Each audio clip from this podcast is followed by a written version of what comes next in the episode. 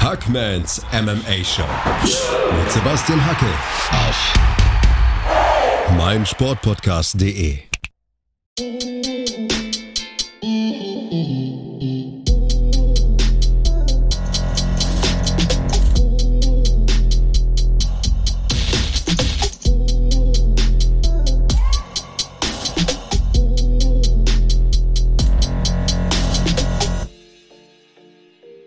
Hallo da draußen und herzlich willkommen zur letzten Ausgabe von Hackmans MMA Show im Kalenderjahr 2020. Ich bin noch zwei Großveranstaltungen schuldig. Wir müssen noch über UFC 256 sprechen und über die Fight Night Thompson gegen Neil. Und um das zu tun, habe ich mir natürlich wieder einen Gast eingeladen. Matthias Botthoff beehrt uns mit seiner Anwesenheit. Hallo Matthias, wie geht's dir? Ja, hallo Sebastian und auch natürlich ein Hallo an alle Zuhörer. Ich, ich, bin ja mächtig stolz, dass ich im letzten Podcast 2020 hier mit dir zusammen sprechen darf. Also vielen Dank für die Einladung. Gerne, Matthias, gerne. Also ähm, das ist vollkommen berechtigt, dass du bei dieser letzten Ausgabe dabei sein darfst. Ich danke dir auch ganz herzlich. Bist ja auch ein vielbeschäftigter Geschäftsmann und äh, Familienvater und so weiter und selbst trainierst du ja auch noch. Und äh, ja, ohne weitere Umschweife machen wir es äh, chronologisch. Wir beginnen mit UFC 256 und da nehme ich mir gleich mal die Kirsche von der Sahnetorte, denn da gab es ein Unentschieden im Hauptkampf. Davison Figueredo, der Champion im Fliegengewicht gegen Brandon Moreno, den taffen Herausforderer, endet in einem Majority Draw. Zweimal 47, 47, einmal 48, 46. Matthias, manchmal sagt man ja, oh, unentschieden, das ist im Kampfsport so blöde. Hier feiere ich das total ab, weil ich sage, keiner hat verdient, diesen tollen Kampf zu verdienen und ich will verdammte Axt einen Rückkampf haben. Wie siehst du das? Du triffst es auf den Punkt. Ich glaube, jeder MMA, jeder Kampfsportfan war absolut mega begeistert von diesem Kampf. Und ich muss zugeben, ich hätte Moreno nicht so stark eingeschätzt. Ich finde, der hat super abgeliefert. Und er hat seinem Heimatland Mexiko alle Ehre gemacht, weil er hat wirklich gekämpft wie ein echter Mexikaner. Du kennst es ja aus dem Boxen. Die Mexikaner sind bekannt für ihre Zähheit, für ihre Nehmerqualitäten, für, ja, für ihre Kämpfermentalität. Caleno, äh, ähm, na, sag doch mal. Canelo? Alvarez, genau, als, als, als Vorführathlet der Mexikaner. Aber die haben ja in ihrer Geschichte noch viele, viele andere. Und ich finde, da passt äh, Brandon Moreno hundertprozentig rein. Was der abgeliefert hat, war allererste Sahne. So stark hätte ich den nicht eingeschätzt. Ja. An Nehmerqualitäten, aber auch an boxerischen Fähigkeiten. Und beleuchtet man den Kampf insgesamt, kann ich nur sagen, einer der besten Kämpfe, die ich 2020 gesehen habe. Also wirklich super abgeliefert von beiden Kampfsportlern. Ich sage, für mich war es der beste Kampf in der UFC Fliegengewichtsdivision und zwar in der gesamten Geschichte dieser Division. Also, und ich weiß, da sind so viele große Namen, die es verdient haben, erwähnt zu werden. Ich respektiere sie alle, aber das war für mich ein Wahnsinnskampf. Das war so ein Hollywood-Ende, weil am Ende keiner verliert und man wartet auf die Fortsetzung auf Teil 2 sozusagen. Und ich gebe dir auch vollkommen recht, wie Brandon Moreno die Power Punches von Davison Figueredo gefressen hat. Also Wahnsinn, was der Junge an Toughness da reingeworfen hat. Und er hat ja selbst auch gut ausgesehen, hat ein paar Runden mitgenommen in meinen Augen. Da kann man wirklich streiten, wer diesen Kampf gewonnen hat. Und ich sage es ganz deutlich, wenn Figueredo in der letzten, in der fünften Runde nicht nochmal aufdreht und klar macht, die Runde gehört mir, du, dann hätte es vielleicht sogar anders ausgehen können, oder? Das wäre durchaus möglich gewesen, wobei Figueredo natürlich auch ein bisschen Pech hatte. Er hat relativ schnell einen Punktabzug bekommen durch den Tieftritt, den er da oh, gemacht hat. Oh, das war ja oh, das war übel. Das war übel. Ja, aber auf keinen Fall absichtlich war. Also das meiner Meinung nach war das halt in der Aktion drin, da konnte er jetzt wirklich nichts für. Man kann da einen Punktabzug geben, man muss es nicht unbedingt, aber das hat natürlich am Ende auch damit dazu geführt, dass es dann unentschieden war. Aber wie du anfangs schon gesagt hast, ich bin auch relativ glücklich darüber, dass es ein Unentschieden war, weil beide haben wirklich super abgeliefert und jetzt dürfen wir uns auf den zweiten Kampf freuen, der mit hundertprozentiger Sicherheit kommen wird, weil das will einfach jeder, jeder sehen, allen voran Dana White. Ja, da gebe ich dir total recht. Und ich könnte eine Stunde locker über Davison Figueredo sprechen, den Champion. Ich meine, so eine Punching Power in der Division, Matthias, Fliegengewicht, 125 Pfund, das sind eigentlich keine großen, mächtigen Menschen. Aber Davison Figueredo, der schlägt wie ein Truck. Also die Dinger, die der austeilt. Und dann macht er zweimal in, ja, nicht mal einen Monat das Gewicht. Ich meine, der Typ hat ja ohnehin kein Fett am Körper und muss dann wieder abkochen, kämpft zweimal in einem äh, Monat oder innerhalb von vier Wochen, drei Wochen, glaube ich, waren es sogar nur, das nötigt mir sowas von Respekt ab. Und der junge Moreno hat sich teuer verkauft. Also das war wirklich Werbung für den Sport. Da war alles dabei. Da hatte man echt das Gefühl, hier passiert was Besonderes. Und äh, viele Leute sagen ja, ja, Mittelgewicht, Halbschwergewicht, am besten Schwergewicht, das schaue ich mir an. Aber was will ich denn mit den Zwergen? Das ist Blödsinn, Leute. Das ist totaler Blödsinn. Das war technisch hochklassig. Da war alles dabei. Da hat der eine Runde gewonnen und dann der mal wieder. Dann gab es Punktabzug und zusätzliches Drama. Die Fliegengewichtsdivision lebt und es hat ja immer geheißen, Henry Sehudo hat die aus, der, aus dem Grab geholt und dann wieder reingeschaufelt. Ich sage, das ist ganz großer Quatsch. Davison Figueredo, wir haben da einen ganz großen Mann an der Spitze. Wir haben junge Wilde, die nachkommen. Also ich glaube, die Fliegengewichtsdivision in der UFC, du darfst mir gerne widersprechen, die war noch nie lebendiger. Wir müssen natürlich auch ein bisschen schauen, was auf den hinteren Plätzen da noch nachkommt, weil ich habe jetzt ein klein bisschen Sorge, da haben wir jetzt zwei gehabt, die extrem gut abgeliefert haben. Ich stelle mir jetzt natürlich die Frage, wer kann an diese beiden anknüpfen? Kommt da irgendwann nochmal was nach? Oder haben wir hier zwei Kämpfer, die absolut dominant sind? Das müssen wir halt noch ein bisschen abwarten. Ja. Aber wie du schon gesagt hast, was die beiden da abgeliefert haben, das war allererste Sahne. Allein das Tempo über diese fünf Runden zu halten, die sind ja auch beide nicht müde geworden. Und du hast es eben schon gesagt, ähm, Fioredo, der musste Gewicht machen. Moreno hat aber auch zur gleichen Zeit bei der letzten UFC-Veranstaltung, wo äh, Figueredo gekämpft hat, auch gekämpft. Stimmt, ja. Und hat ja da auch einige Runden gemacht. Das heißt, der hat da bestimmt auch ein paar Körner gelassen. Der braucht dann ein, zwei Wochen, bis er sich erholt. Hier und da haben wir die Blessuren. Aber die waren beide ja on point. Die waren beide topfit. Ob Gewicht machen, ob ähm, aufgebraucht, verbraucht. Die haben durchgezogen. Fünf Runden, so spektakulär ich hätte es so nicht erwartet und ihr merkt schon, ich, ich schwärme da in höchsten Tönen. Ich kann euch nur empfehlen, wer den Kampf noch nicht gesehen hat, schaut euch den mal an. Es macht wirklich Spaß und es ist für jeden Kampfsportfan was dabei. Am Boden, im Stand. Also wirklich ein actiongeladener Fight. Das kennt man sonst nur in Rocky-Filmen, könnte man sagen. Absolute Werbung für den Sport, gibt dir unumwunden recht. Und äh, vom Main Event kommen wir jetzt zum Co-Main Event im Leichtgewicht. Das war eine Einbahnstraßenfahrt. Also Charles Oliveira besiegt Tony Ferguson. Und äh, ich möchte eigentlich vom Instinkt her jetzt mit Charles Oliveira anfangen. Das ist ein junger Typ, mega viel UFC-Erfahrung gesammelt, die meisten Submissions äh, in der Geschichte der Promotion eingeheimst, wird im Stand immer kompletter, ist ein Riesenkerl fürs Leichtgewicht. Aber Matthias, ich muss über Tony Ferguson sprechen. Ich komme einfach nicht umhin. Ich sage jetzt mal ganz provokant und provokativ, das kam zu früh. Nach dieser Klatsche gegen Justin Gaethje, nach diesen schweren Kopftreffern, da hätte irgendjemand die Vernunft haben müssen in der Ecke von Tony Ferguson, die ja komplett anders ausgesehen hat. Also er hat einen komplett neuen Betreuerstab ähm, präsentiert. Da hätte irgendjemand die Vernunft haben müssen und sagen, Tony, 2020 war es das. Jetzt nehmen wir mal ein bisschen Auszeit. Wir schleifen ein paar neuen Fähigkeiten. Wir gehen mal in uns. Wir reflektieren mal, was können wir an Fähigkeiten dazu äh, nehmen, was können wir an neuem präsentieren präsentieren. Ich sage, das war viel zu früh, diese Rückkehr von Tony Ferguson. Der wurde dominiert, einstimmiger Punktentscheid, 30-26 auf allen Punktzetteln, Matthias. Äh, belehr mich eines Besseren. Liege ich so falsch? Nein, nein, du liegst, du liegst vollkommen richtig. Also jeder Kampfsportler oder Kampfsportfan ist, glaube ich, auch Fan von Tony Ferguson, der über die ganzen Jahre immer spektakulär abgeliefert hat. Wer aber so ein bisschen seine Karriere verfolgt, weiß, dass er schon hier und da körperliche Probleme hatte, zum Beispiel schwere Verletzungen vom Knie, Kreuzbandriss und dass er mental auch schon Probleme hatte. Er war da psychisch schon mal sehr stark angeschlagen, war da auch schon mal Behandlung. Ich will das jetzt gar nicht so weit ausdehnen, aber er ist halt ein Mensch, der, er der schon Körner gelassen hat in seiner Kampfsportkarriere. Und wie du schon sagst, nach so einer Schlacht mit äh, Justin Gaethje nach relativ kurzer Zeit wieder in den Käfig zu gehen.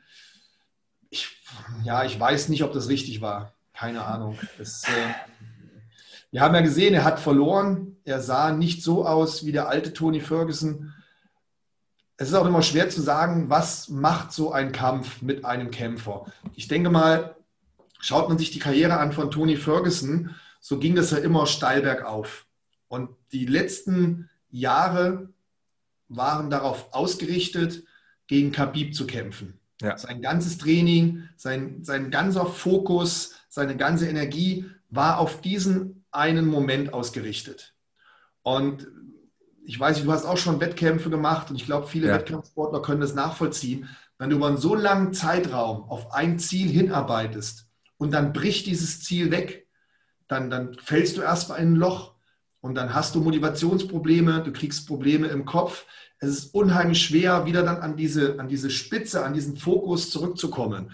Und ich kann mir auch vorstellen, dass Tony Ferguson da so ein bisschen Problem hat, weil für den ist halt ja eine Welt zusammengebrochen. Es war sein großes Ziel, der Kampf gegen Khabib.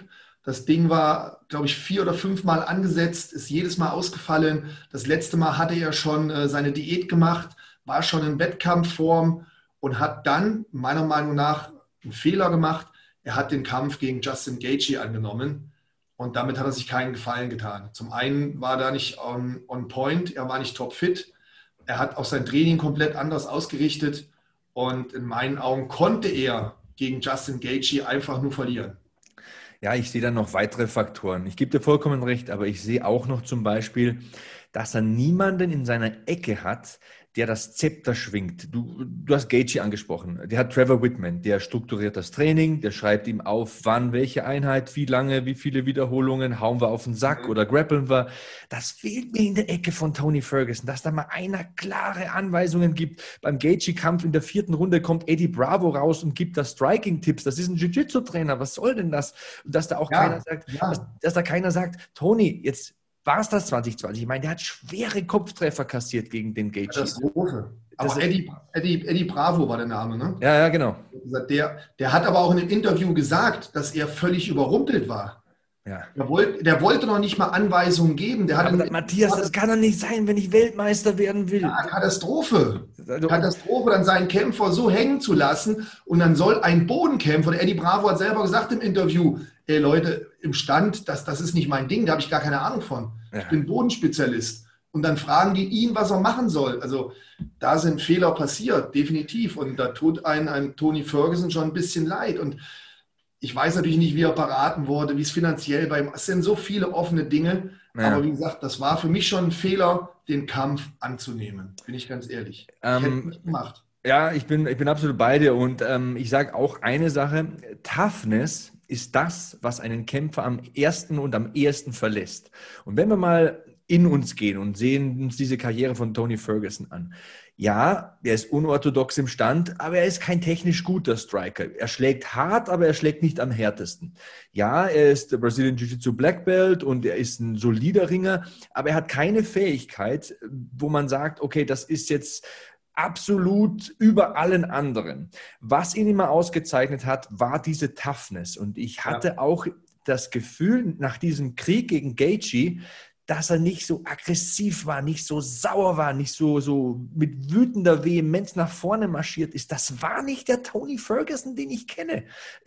Das hat mir leid getan. Das hat mich in der Seele verletzt, weil ich respektiere ihn ohne Ende. Das ist ja wirklich ein Wahnsinnskrieger. Ich glaube, ähm, der Kampf gegen Gaethje, auch wenn er verloren hat, das war so ein Testimonial an, an, an Toughness das hat mir irgendwie leid getan. Also ich habe das Gefühl gehabt, da ist ein Acht-Zylinder-Motor und zwei Zylinder sind kaputt, der fährt auf sechs Zylindern. Und die sechs Zylinder sind immer noch verdammt gut, verstehe mich nicht falsch. Aber es ist nicht der Acht-Zylinder-Motor, der da fährt. Der, der dümpelt da so dahin und bringt so drei Viertel von dem, was er bringen kann. Und das reicht nicht mehr gegen die jungen Leute in dieser Division. Da musst du wirklich hundertprozentig fit sein.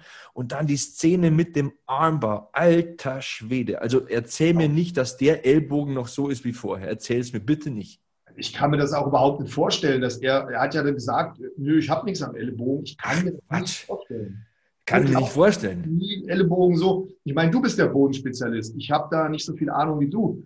Äh, aber so ein, so ein überbogener Arm, also boah, da hat es mir, also mir haben sich die Haare überall aufgestellt. Ich habe auf dem Sofa Schmerzen gehabt. Also die, die UFC hat es heute auf dem Instagram-Kanal gepostet, diese Szenen. Ich habe es mir nochmal angeschaut mit einem zugekniffenen Auge und einem offenen. Und ja, das war quasi im Ansatz ein normaler Juji Katame, also ein Straight Armbar quasi. Mhm. Und dann merkt der ähm, Charles Oliveira, der tätt mir nicht und greift von oben drüber, quasi mit Obergriff. Und das ist ja ein Winkel, da sind wir bei locker 120 Grad, in dem der Arm verbogen wird. Und das kann doch nicht gesund sein für dieses Gelenk. Also da dringt momentan vielleicht nichts nach draußen, aber ich kann mir nicht vorstellen, dass der Arm heil ist. Das kann ich mir beim besten Willen nicht vorstellen. Und das hat ihn natürlich erstens mal mental als Black Belt zuvor geführt zu werden und zweitens mal körperlich mit Sicherheit gehandicapt. Du kannst mir nicht erzählen, dass du mit der Hand einen hundertprozentigen Punch loslässt. Das kann ich mir nicht vorstellen. Ich kann es mir ehrlich gesagt auch nicht vorstellen. Und ich habe auch dann den restlichen Kampf andauernd darauf geachtet, wie er mit dem Arm arbeitet. Und ja, es war mir ein Rätsel. Aber das zeigt halt wieder doch, was er für eine mentale Stärke hat und was für ein zäher Hund er ist. Ja. Aber du, du hast es eigentlich sehr schön gesagt, Tony Ferguson ist halt ein Typ, ähm, der hat nicht den härtesten Punch, der hat auch nicht die schönste Technik. Der ist halt sehr, sehr speziell und der hat schon einige Schlachten geschlagen. Es ist ja nicht so, dass der in den vorangegangenen Kämpfen immer wenig eingesteckt hat sondern die Kämpfe, die er hatte, da gab es auch immer ganz schön auf die Nase. Oftmals hat er auch die erste Runde verloren und hat dann im weiteren Verlauf des Kampfes nach und nach dann äh, die Punkte geholt, beziehungsweise dann irgendwann durch TKO oder KO gewonnen. Aber da waren schon harte Schlachten dabei und mit jeder Schlacht, die ein Kämpfer da hat, hinterlässt er natürlich äh, die eine oder andere Narbe. Und ich glaube, gerade bei dem Justin Gaethje-Kampf hat er viele Körner gelassen. Das waren ja. Also ich, wie gesagt, ich würde mir zwei Sachen wünschen, dass da vielleicht eindeutige Ansagen von einer Person aus der Ecke kommen, dass er vielleicht da sich mal darauf einlässt, dass jemand das Training und die Wettkampfvorbereitung für ihn strukturiert. Und zweitens, er ist jetzt Ende 30, wenn er da vorne nochmal was bewirken will, dann muss er, glaube ich, eine kleine Auszeit nehmen. Da muss er mal einen Schritt zurückgehen und nochmal schauen, wie muss ich mich verändern? Kann ich mich so verändern, dass ich da nochmal mitmischen kann? Ich will ja auf keinen Fall behaupten, dass Tony Ferguson hier nicht gegen einen Top-10-Fighter in dieser Gewichtsklasse gewinnen kann.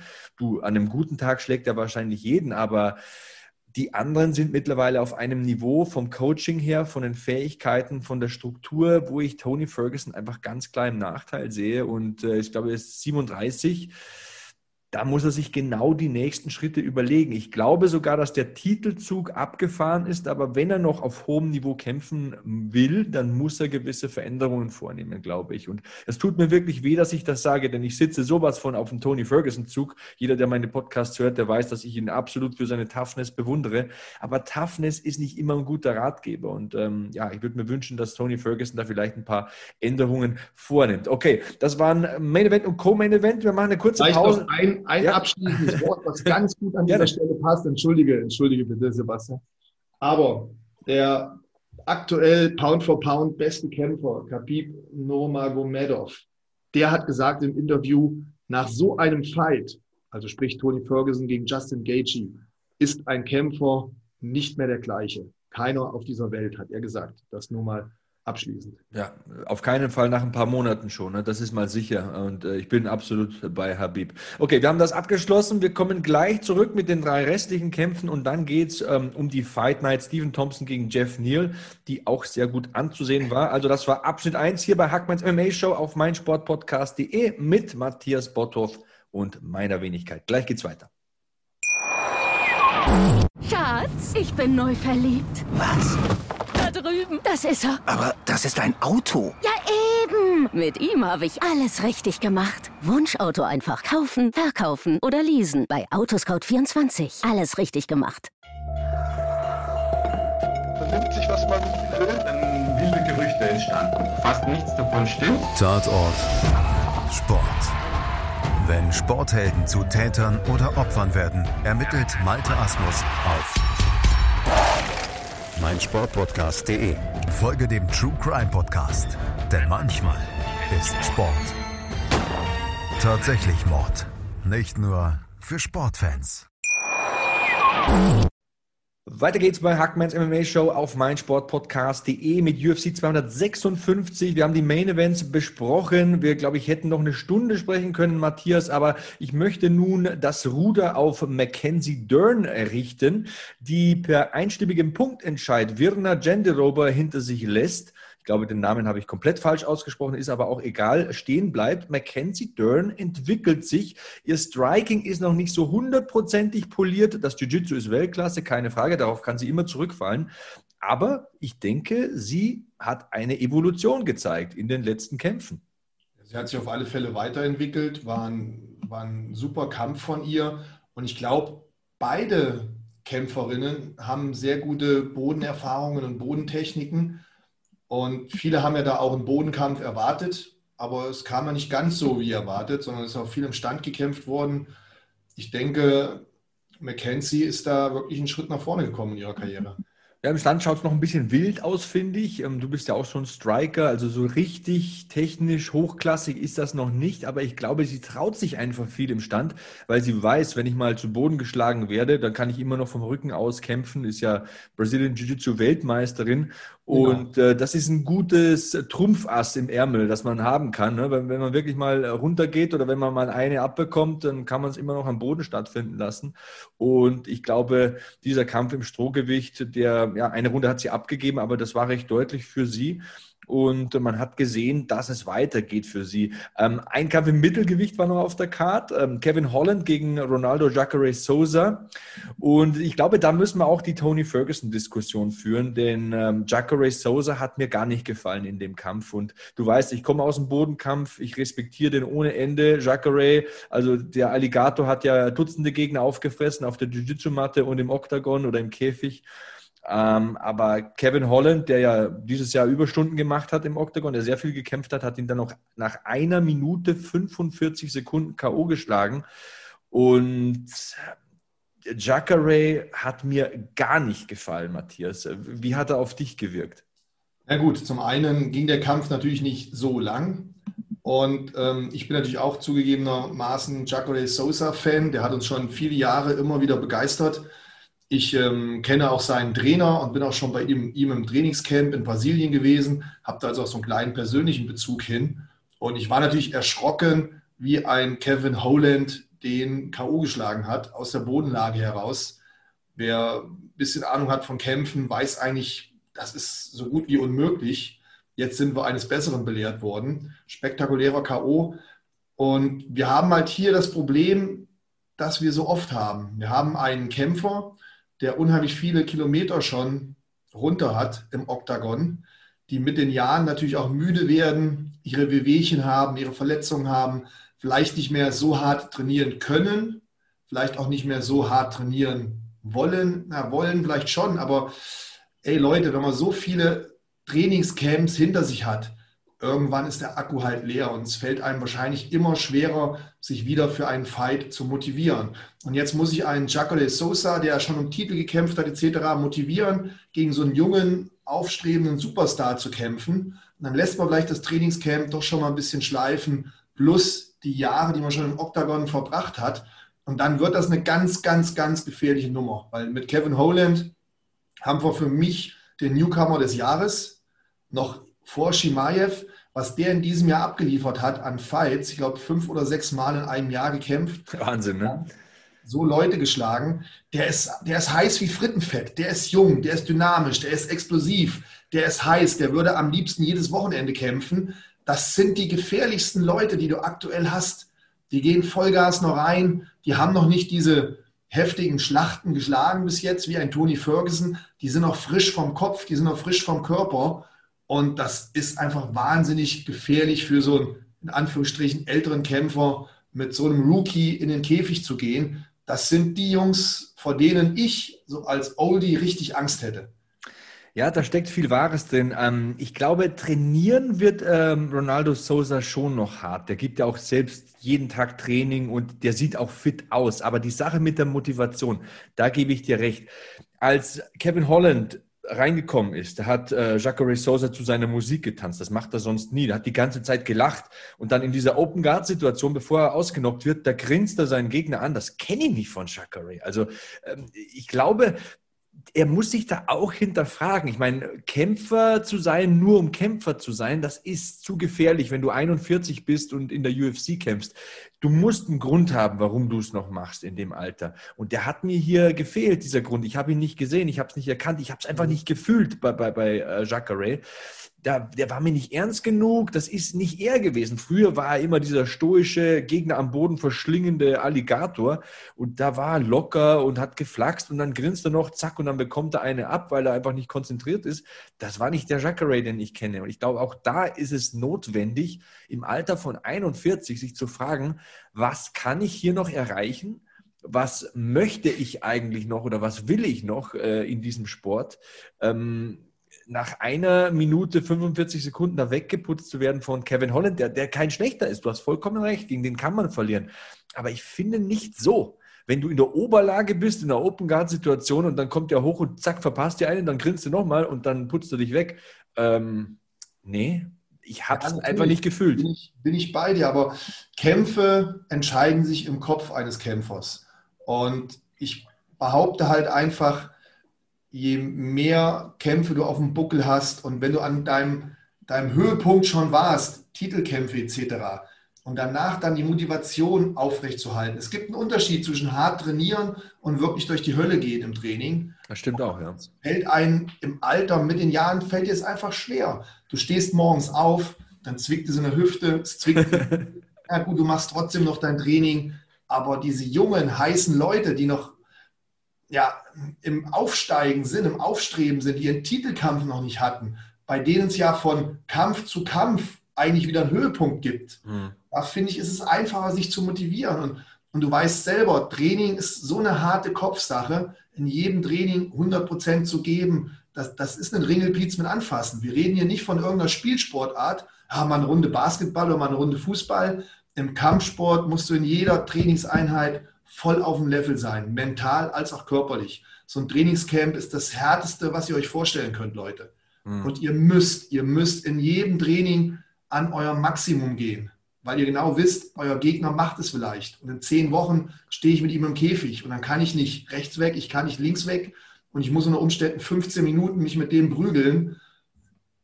Also Wahnsinn, Wahnsinn, was da schon im Vorfeld im Training abverlangt wird. Und dann, wie du schon sagst, dann komme ich in den Käfig und habe da auch schon dieses, dieses Motivations-, dieses mentale Problem, wie du schon sagst, relativ locker. Das kann ja auf der einen Seite gut sein, aber vielleicht war Jacare Sosa in dem Fall einfach zu locker. Hat da nicht diese Ernsthaftigkeit gesehen, nicht diesen Biss gehabt und ja, hat dann Kevin Holland vielleicht auch total unterschätzt. Es ist immer ganz schwer zu sagen für uns Außenstehende. Ganz ehrlich, ich würde manchmal gerne Mäuschen spielen, würde danach in der Umkleide mit dabei sitzen, wie dann die Kämpfer selbst über ihre Situation reden. Ich würde auch gern manchmal wissen, wie so ein Trainingscamp vorher gelaufen ist, welche Bewegchen hatten die etc., wie gut konnten die trainieren. Ich finde das wahnsinnig interessant, wahnsinnig spannend und ähm, ja, schade, dass wir nicht immer zu 100 Prozent alle Infos bekommen. Absolut, da triffst du den Nagel auf den Kopf und ich glaube, diese Schablone, die du da so ein bisschen gezeichnet hast, die kann man ja auch für Junior dos Santos verwenden. Der hat ja. es da im Eröffnungskampf im Schwergewicht gegen äh, Cyril Gahn zu tun gehabt oder mit Cyril Gahn besser gesagt äh, zu tun gehabt. Ein junger, gefährlicher Kickboxer, unglaubliche Physis, hat Power, hat Technik, super Beinarbeit für die Gewichtsklasse und ja, die Folge war TKO nach einem Ellbogenschlag in der zweiten Runde nach zwei Minuten 34 35 Sekunden. Bei Junior dos Santos, da muss ich in dieselbe Kerbe schlagen. Ähm, ich glaube nicht, dass der nicht ernsthaft war. Ich glaube einfach, dass sich seine Karriere und seine Nehmerqualitäten schön langsam dem Ende neigen. Und das meine ich voll respektvoll und voller Inbrunst. Und äh, ich verneige mein Haupt vor dem ehemaligen Schwergewichtschampion Junior Santos.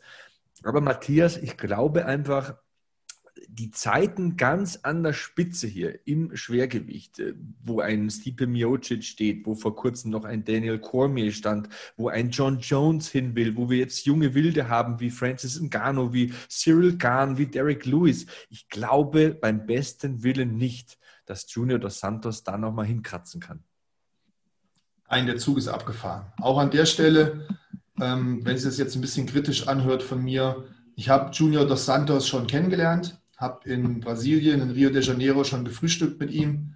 Das ist ein super sympathischer Typ. Also ich kann nichts Schlechtes über den sagen. Absolute Weltklasse. Ich habe auch seine Kämpfe geliebt. Aber du hast es schon treffend gesagt. Leute, schaut euch mal die Schlachten an, die der Typ geschlagen hat. Unfassbar. unfassbar. Cain Velasquez. Also unglaublich. Unglaublich, wie ein Mensch solche Schläge einstecken kann. Das waren drei Hammerkämpfe. Einen davon hat er auch gewonnen. Das heißt, er war Champion. Aber wie du schon sagst, ich denke einfach, er hat über die Jahre, und wir reden hier vom Schwergewicht, wenn ihr da einen geballert bekommt, das merkt man in der Birne. Ich glaube einfach, er hat über die Jahre schon zu viele Schläge eingesteckt und hat jetzt nicht mehr diese Nehmerqualitäten. Und ich habe mich das eine oder andere auch schon mal hinterfragt. Hört sich jetzt vielleicht ein bisschen blöd an für einen MMA-Kämpfer, aber ob er nicht sogar ein bisschen Angst hat vor den harten Schlägen, vor dem Knockout. Er hat dann diese Ausrede gebracht, dass der ähm, Ellbogenstoß quasi hinterm Ohr gewesen wäre. Aber da dreht er sich auch so komisch weg in der Situation. Das ist das, was ich meine. Das kenne ich nicht so von ihm. Niemals, also gegen Velasquez. Ich habe Gänsehaut, genau. Matthias, wenn ich daran denke, wie die sich besorgt haben, da, also über Runden hinweg. Ähm, da, da, steht er so komisch. Das ist für, der kämpft ja immer aus der Boxauslage. Der kickt ja nicht viel, sondern der hat ja schnelle Hände. Die hat er ja auch immer noch und die Power ist mit Sicherheit auch noch da. Aber nachdem er getroffen wurde, dann steht er so komisch seitlich und dreht sich so weg irgendwie, so hätte er sich früher nie bewegt. Irgendwie. Ja, ja, ja. Also, ja, das tut einem fast in der Seele weh, weil ich glaube halt, Junior dos Santos kann mit einem Lucky Punch wahrscheinlich auch noch jeden K.O. schlagen in dieser Division. Aber die Nehmerqualitäten, diese, ja, diese, diese extra 5%, die, die gehen mir einfach ab in seinen vergangenen Kämpfen. Und dann hat er hier ein bisschen rumdiskutiert, das will ich jetzt überhaupt nicht negativ äh, bewerten. Ist wahrscheinlich auch, äh, muss man auch ein bisschen mit einberechnen, dass ein Kämpfer nach dem Knockout nicht so her der Sinne ist. Aber das habe ich nicht so gesehen wie er. Also da ist er auch komisch mit dem Kopf seitlich gestanden. Also ich werfe dem Cyril Gahn da auch überhaupt äh, nichts vor. Der hat sich auch sehr höflich geäußert im Post-Fight-Interview. Ich sage nur, hier sieht man ganz klassisch, klassisch die junge Garde, Cyril Gahn als Vertreter, der hat noch einiges vor sich. Und ich habe einfach das Gefühl, dass äh, die Körner in der Sanduhr von Junior dos Santos oben schon ein bisschen weniger sind als unten. Das soll nicht heißen, dass er nicht den einen oder anderen guten Kampf noch zeigen kann, aber ich glaube eben nicht gegen letztgenannte Kämpfer. Ich hege Zweifel. Ich hege wirklich Zweifel. Ich denke, er hat einfach schon zu viel Schaden genommen. Und ich, wie gesagt, den Eindruck, den ich habe, er hat mittlerweile auch zu viel Respekt vor den Schlägen des Gegners. Und ich kann immer nur sagen, der Junior dos Santos hat ja alles schon erreicht in diesem Sport. Der ist seit zwölf Jahren in der UFC. Ich habe alle seine Kämpfe gesehen, habe immer mitgefiebert. Und da waren so viele richtig heftige Schlachten dabei.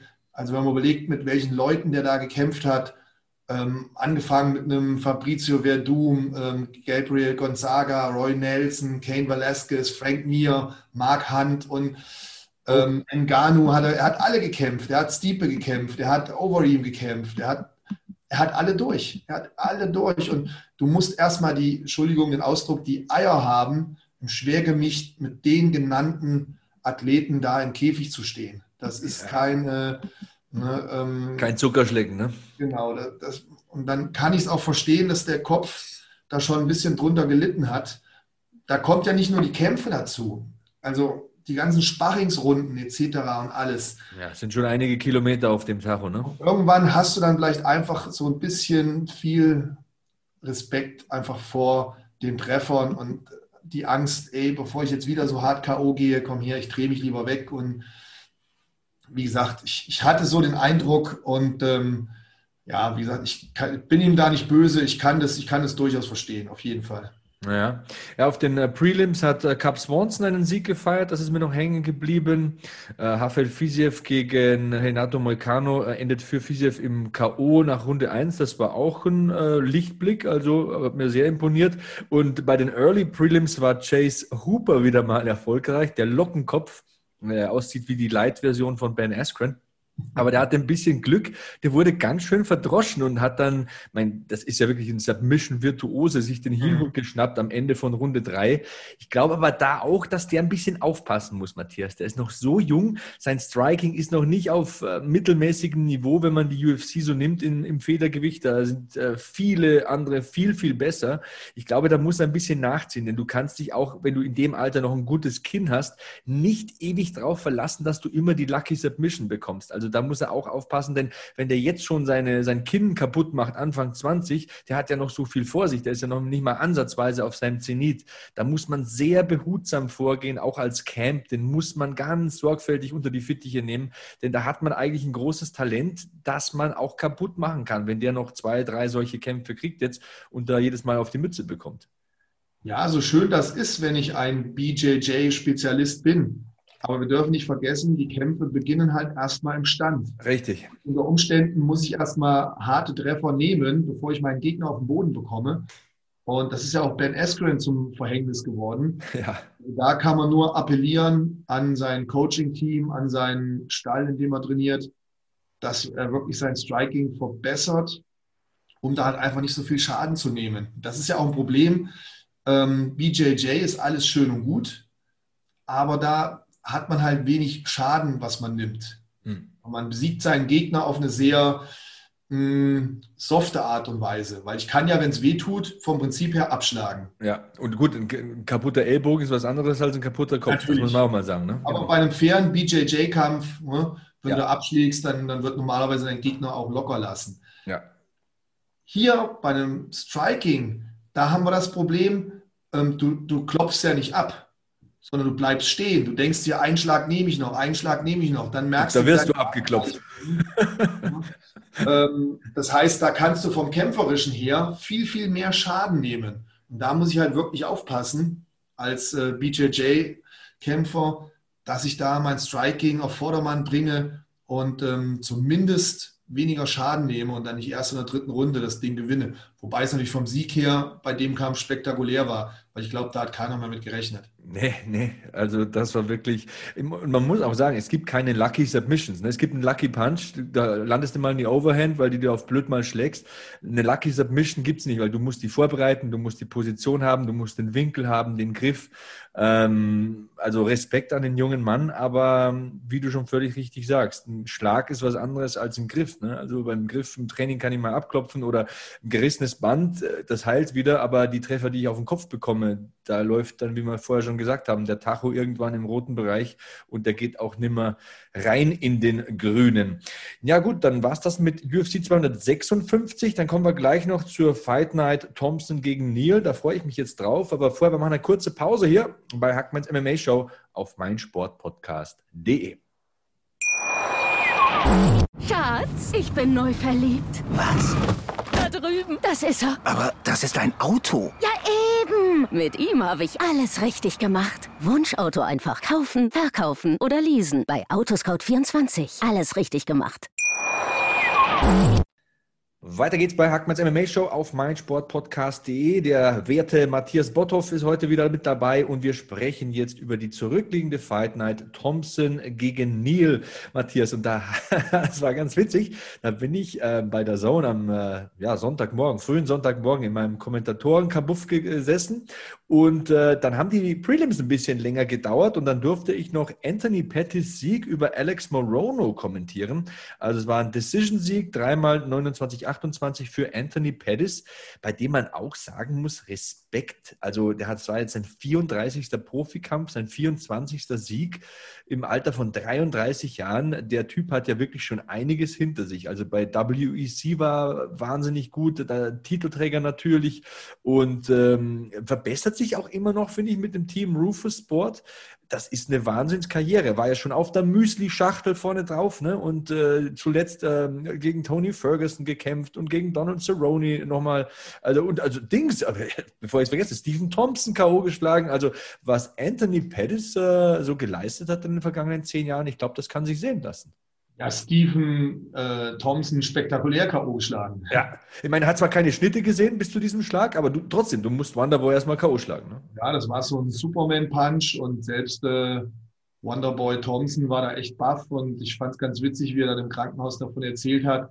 Oh Mann, ey, dass mir sowas passiert, sagt er. krass, ja. Das ja, Anthony Pettis, ähm, Superkämpfer. Also ich liebe den Typen, weil er halt auch wirklich Fähigkeiten hat im Stand, also auch am Boden. Und er hat auch schon die Creme de la Creme gekämpft. Er hat halt ein bisschen Pech gehabt. Immer dann, wenn die richtig guten Jungs gekommen sind, dann hat er leider verloren. Meistens, er hat auch ja. Jungs geschlagen, zum Beispiel einen Charles Oliveira. Aber er hat Niederlagen gehabt gegen Eddie Alvarez, gegen Tony Ferguson, gegen Nate Diaz. Das sind natürlich alles Leute, gegen die kann man auch mal ruckzuck verlieren. Das könnte bei einem Rückkampf schon wieder anders ausgehen. Aber da hat er halt oftmals auch äh, ein bisschen Pech gehabt und dann halt diese Niederlagen eingesteckt. Ansonsten ist das, wie gesagt, ein super Fighter, der wirklich schon das Who is Who in der Gewichtsklasse gekämpft hat. Also mit Ausnahme von, von ein, zwei Leuten vielleicht. Aber egal ob ein Donald Cerrone oder ein Dustin Poirier oder ein Max Holloway, ein Jimmy Miller und der hat sie alle schon gekämpft. Also du kannst wahllos irgendeinen Namen nennen, außer vielleicht Conor McGregor und Khabib und dann wirst du den in seiner Liste finden, mit dem er schon gekämpft hat. Nate Diaz zum Beispiel fällt mir noch ein. Ne? Also, ja, genau, Ja, das sind auch so Kämpfer, die gehen halt keiner Konfrontation aus dem Weg. Und äh, dann hast du vielleicht nicht die Bilanz zu 0 oder zu 1 oder zu 2. Da stehen natürlich zehn Niederlagen. Und wenn man mal sieht, wie du schon völlig richtig sagst, gegen wen der verloren hat, ich meine, da muss man sich jetzt nicht wegdrehen und Kopf schütteln. Das ist schon äh, völlig okay, was der Mann äh, geleistet hat äh, in seinem ähm, Kampfsport. Der hat nie einen Kampf abgelehnt. Der hat jeden genommen. Ja. Auch wenn es vielleicht von der Taktik her, um in der Rangliste aufzusteigen, nicht immer so schlau war. Aber der ist nie einen aus dem Weg gegangen. Also so einen kann man nur respektieren. Ja, und er war halt der letzte Champion im Leichtgewicht bei WEC. Er war Champion im UFC-Leichtgewicht. Das kann dir auch keiner nehmen, ne? auch wenn du danach noch ein paar Kämpfe verlierst. Das äh, meißelt deinen äh, Namen irgendwie in Stein der Kampfsport, in die Steine der Kampfsportannalen ein und das muss man respektieren. Also Anthony Showtime Pettis, ich hatte nicht damit gerechnet, das wollte ich damit sagen, dass ich den Kampf kommentieren kann. Also der kam dann spontan rein, weil es halt schon 10 nach 1 war, weil man bekomme ich aufs Ohr, du Hackel, kommentier den Kampf mal, dann geht's in die letzte Runde. Und ich habe mich voll gefreut, dass ich mal ein paar Fun Facts zu Anthony Pettis noch loswerden konnte, weil ich den enorm respektiere. Besiegt also Alex Morono, das war der letzte Prelim-Kampf, ja, und dann wurde es ernst, Matthias. Dann ging es in die Königsklasse und zwar direkt Schwergewichtskollision. Die beiden Dampfhämmer prallen aufeinander. Marcin Tibura, der Pole, besiegt Greg Hardy durch TKO in der zweiten Runde nach 4 Minuten 31 Sekunden. Und ich habe da zwei Dinge gesehen, Matthias. Du kannst mich gerne berichtigen. Erstens, Greg Hardy Striking in Runde 1. Super gut. Wahrscheinlich Top-Niveau oder oberes Niveau in der Schwergewichtsdivision. Aber in der zweiten Runde geht ihm die Puste aus und am Boden ist da gar nichts los. Aber sowas von leere Hose. Also der hat nicht mal um den Underhook gekämpft, der hat sich nicht auf die Hüfte gedreht. Also wenn ich, keine Ahnung, mit jemandem, der, keine Ahnung, am Bodenkampf mache, der noch nie Bodenkampf gemacht hat, wenn ich meine Frau jetzt da äh, mit mir zwinge, Sparring zu machen, dann stellt sie sich wahrscheinlich auch nicht schlechter als Greg Hardy. Also das war gar nichts. Was ist denn da los? Also der trainiert doch mit Rashad Evans, das ist ein guter Ringer, da kann auch am Boden ein bisschen was. Ähm, hauen die nur auf den Sack oder was wird da gemacht? Was denkst du? Du hast vom Prinzip her alles vollkommen richtig gesagt und ich wüsste auch nicht, ähm, was bei denen da im Trainingscamp passiert. Ich meine, Greg Hardy, das ist halt so ein Modell ähm, Türsteher. du kommst ja nicht rein. gleichzeitig durch die Tür, also ein, ein Bulle von Kerl. Man hat ja schon die Geschichten erzählt, dass er Gewicht machen musste fürs Schwergewicht, also um diese 120 Kilo da zu erreichen. Ja das ist schon ein ganz schöner Ochs. Also gegen den will ich nicht ähm, in der Disco aneinander raten. Aber ja, am Boden lag es jetzt wirklich daran, dass er keine Fähigkeiten hat am Boden, nahezu null. Oder hat er so wenig Sauerstoff im Gehirn gehabt, dass, dass da gar nichts wegging? Weil er hat danach gepumpt wie ein Maikäfer. Da war er ja. komplett am Ende. Also die Luft war komplett weg und ja, das, es ist natürlich jetzt, man hat sozusagen das Kryptonit gegen ihn gefunden. Wenn das andere Kämpfer jetzt mitbekommen, wie schlecht er am Boden ist, ja, was würde ich machen? Sehr guter Punkt. Sehr guter Punkt. Gas geben, wird den sofort zu Boden holen und ja gut, da meine Chance suchen. Ja, oder machst du wie Tibura, ne? lässt ein bisschen schlagen in der ersten Runde und äh, ähm, zappelst sie ein bisschen davon und dann pumpt er wie ein Maikäfer, wie du schon sagst, und holst ihn runter. Und äh, ja, aber, das, aber ich meine, auch wenn ich fertig bin, weißt du, es gibt gewisse Sachen im Jiu-Jitsu, Hip Escape, Underhook holen, ich meine, der hätte bloß mit links hochgreifen brauchen oder so und er hat es ja gar nicht versucht. Der war ja nur flach, hat, du, was du nie machen darfst, wenn dich einer mounten will oder in der Side Control oben ist, äh, nie die Schultern flach auf den Boden legen da war gar nichts da. Also da haben fundamentale Sachen gefehlt. Und ich gebe dir vollkommen recht, das ist ein ausgezeichneter Punkt. Jetzt haben andere die Blaupause, weißt du? Jetzt haben andere gesehen, aha, so geht das gegen den. Jetzt laufen wir ihm zwei, drei Minuten davon, bis der die 120 Kilo, wie du schon sagst, mit Sauerstoff nicht mehr versorgen kann. Und dann äh, ziehe ich mir den runter auf den Boden und dann äh, ist äh, Achterbahn. Ich glaube, da wird er was ändern müssen. Und er hat ja hervorragende Leute. Ich meine, er hat Din Thomas als Trainer, er hat Rashad Evans als Mentor, er hat den Kickbox-Champion Tyrone Spang in seiner Ecke.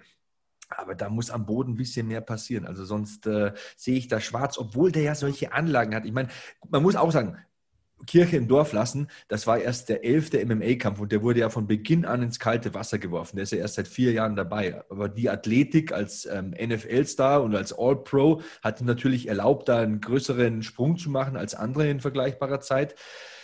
Aber trotz dieser Weltklasse-Athletik und dieser Schlagkraft, die ja auch ihresgleichen sucht, muss da unbedingt schnell was passieren am Boden. Ich zweifle halt dran, wie schnell mal so ein Nachteil aufholen kann. Das ist so ein bisschen mein Zweifel. Ja, vollkommen richtig. Er hat seine Lücken in seinem Kampfstil, wobei ich da immer noch großen Respekt vor ihm habe, weil die meisten haben ja Kampfsport so als Kind mit der Muttermilch bekommen, haben in der Schule schon gerungen, haben dies und das gemacht, haben Kickboxen gemacht etc. und sind dann zu einem MMA-Kämpfer mutiert. Bei ihm scheint es ja wirklich so zu sein, ähm, korrigiere mich, wenn ich da falsch liege, dass er halt wirklich schwerpunktmäßig Football gespielt hat und sehr, sehr spät, also praktisch erst im Erwachsenenalter dann zum Kampfsport gekommen ist. Ja, mit 28. Genau, und dann halt wirklich in der kurzen Zeit bei der UFC kämpfen, sich da in Käfig stellen, den Besten der Welt, da muss man schon Eier haben. Ähm, deswegen, man darf ihn da vielleicht nicht zu hart kritisieren. Und wenn du sagst, er hat ein gutes Trainingscamp, also ja, ist die Frage. Tyrant Bonk, Kickbox-Spezialist, aber am Boden, weiß ich nicht. Rashad Evans habe ich auch nie am Boden gesehen. Ja, aber halt so ein guter Ringer, dass er immer im Stand bleiben konnte. Ne? Ja, aber jetzt BJJ-mäßig, hm, weiß ich nicht, da auch nichts gerissen. Ja, er muss sich halt Gedanken machen. Er wird das auf jeden Fall trainieren müssen. Ja, da ansonsten bleibt. hat er da keine Chance, wenn er da gegen Leute kommt, die ein bisschen am Boden was drauf haben, ähm, sieht er halt kein Land. Da beißt die Maus keinen Faden ab. Da stimme ich dir zu. Auf der anderen Seite hast du da den Pol Marcin Tibura, der jetzt vier Siege im Jahr 2020 hat, Matthias. Das ist so ein heimlich still und leise Treter. 13 Kämpfe jetzt schon in der UFC, acht davon gewonnen. Das ist ja auch eine gute Bilanz. Das Schwergewicht ist ja sehr, sehr wechselhaft. Ähm, und der will ja dahin, wo Jan Blachowitz steht, sein äh, Trainingspartner. Tibura will sich den Titelkampf erarbeiten und ich glaube, nach vier Siegen in Folge hat er einen gewaltigen Satz nach vorne gemacht.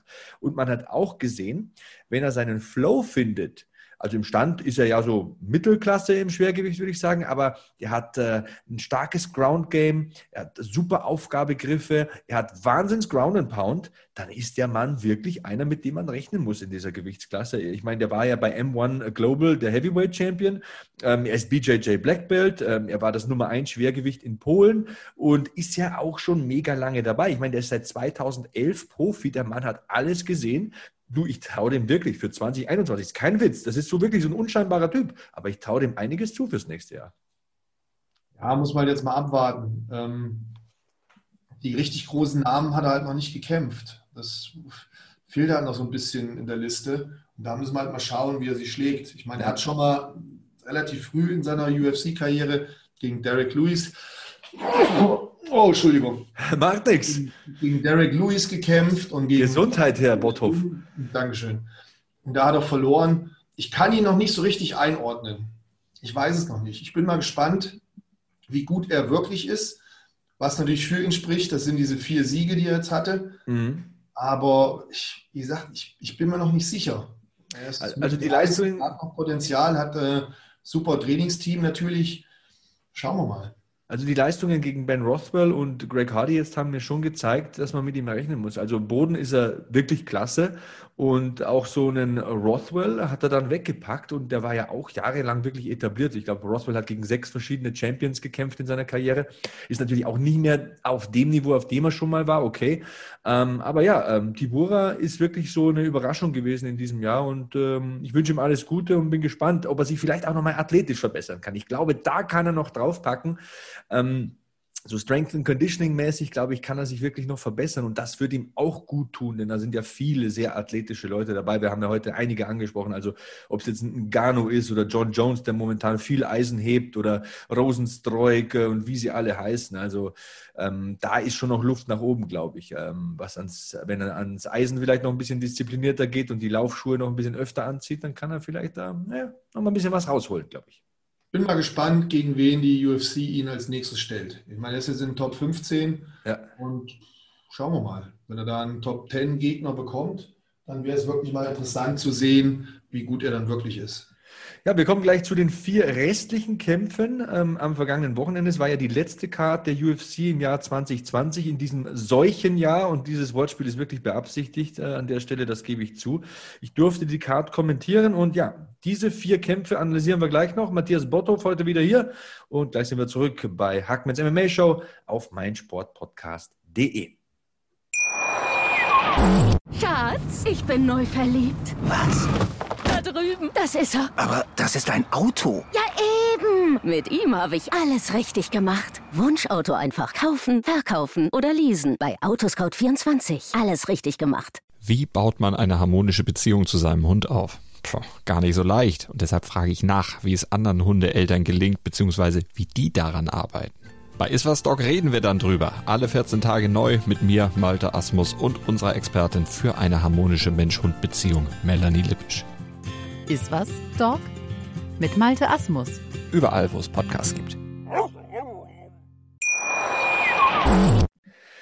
Weiter geht's bei Hackmans MMA Show auf meinsportpodcast.de mit der UFC Fight Night. Thompson gegen Neil und äh, Bantam-Gewichtskampf. Ha, Matthias. Rob Font, der Mann mit den schnellen Händen. Ich bin ja ein Wahnsinnsfan von ihm. Besiegt Marlon Moraes per TKO in Runde 1 nach 3 Minuten 47 Sekunden glaube, ich wiederhole mich heute ein bisschen, aber also die, diese Diskussion, wo kann es hingehen mit mir? Muss ich vielleicht mal eine Auszeit nehmen? Bin ich zu schnell zurückgekehrt? Ich glaube, die muss auch bei Magic Marlon Moraes geführt werden. Was denkst du?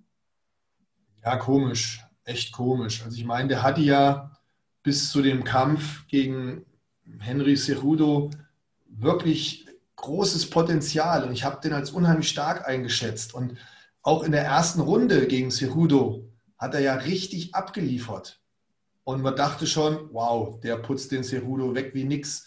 Und dann hat äh, ja, der äh, Triple Champion seine Taktik geändert und hat richtig eingestampft. Und danach ist er irgendwie nicht mehr so richtig der alte Marlon Moraes gewesen. Ich weiß auch nicht, ganz komisch. Er hat gegen Jose Aldo zwar gewonnen, aber das war ein ganz, ganz enger Kampf. Und ehrlich gesagt, ich hatte vom Gefühl her eher Jose Aldo vorne. Und ähm, ja, dann hat er gegen Corey Sandhagen spektakulär verloren. Das war so, so ein Spinning Hook Kick, so ein Fersendrehschlag an den Kopf, wo er K.O. gegangen ist. Und, und jetzt ist er wieder so relativ schnell K.O. gegangen.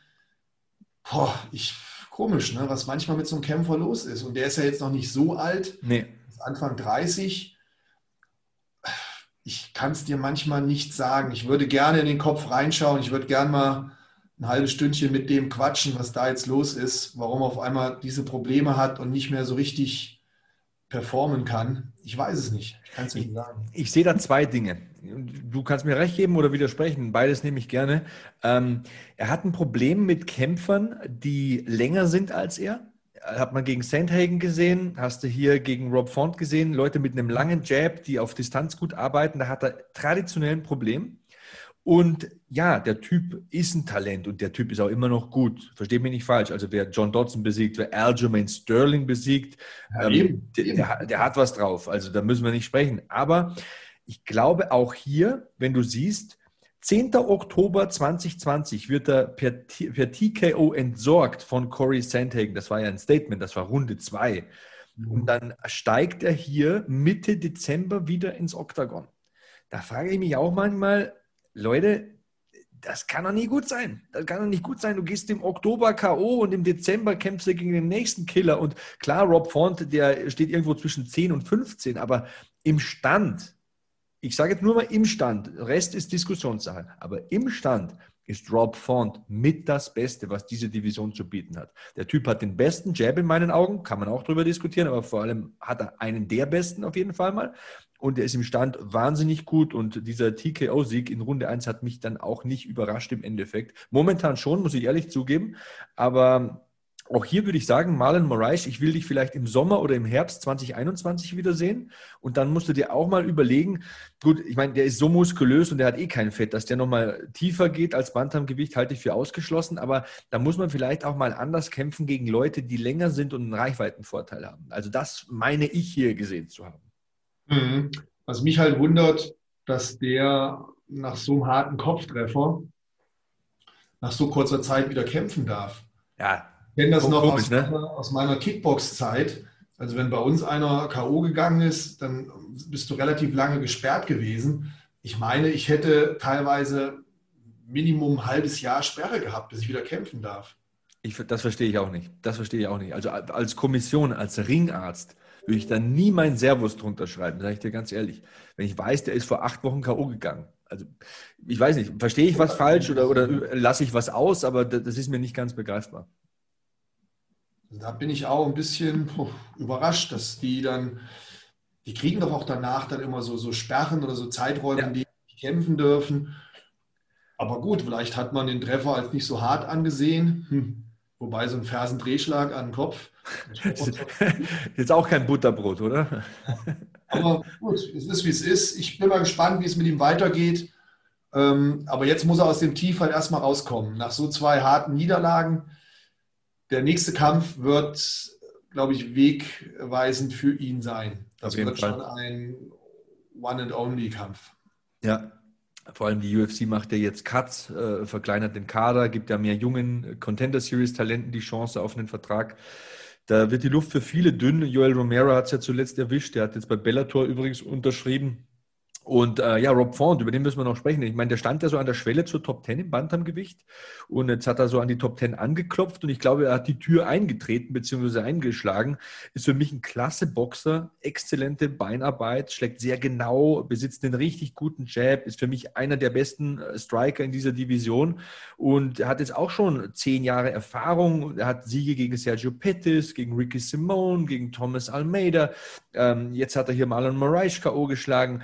Also also ich glaube, das war wirklich seine Feuertaufe für die Top Ten und der konnte einem ja auch leid tun. Den hat man gesehen nach dem Kampf, der hat geweint, weil der vom Kreuzbandriss zurückgekommen ist und so viele blöde Verletzungen einstecken musste. Und da hat er, glaube ich, auch ein bisschen Charakter gezeigt mit so einem Comeback. Und es war ja auch nicht einfach. Moraes hat ihn ja auch mal auf den Boden geholt, ne?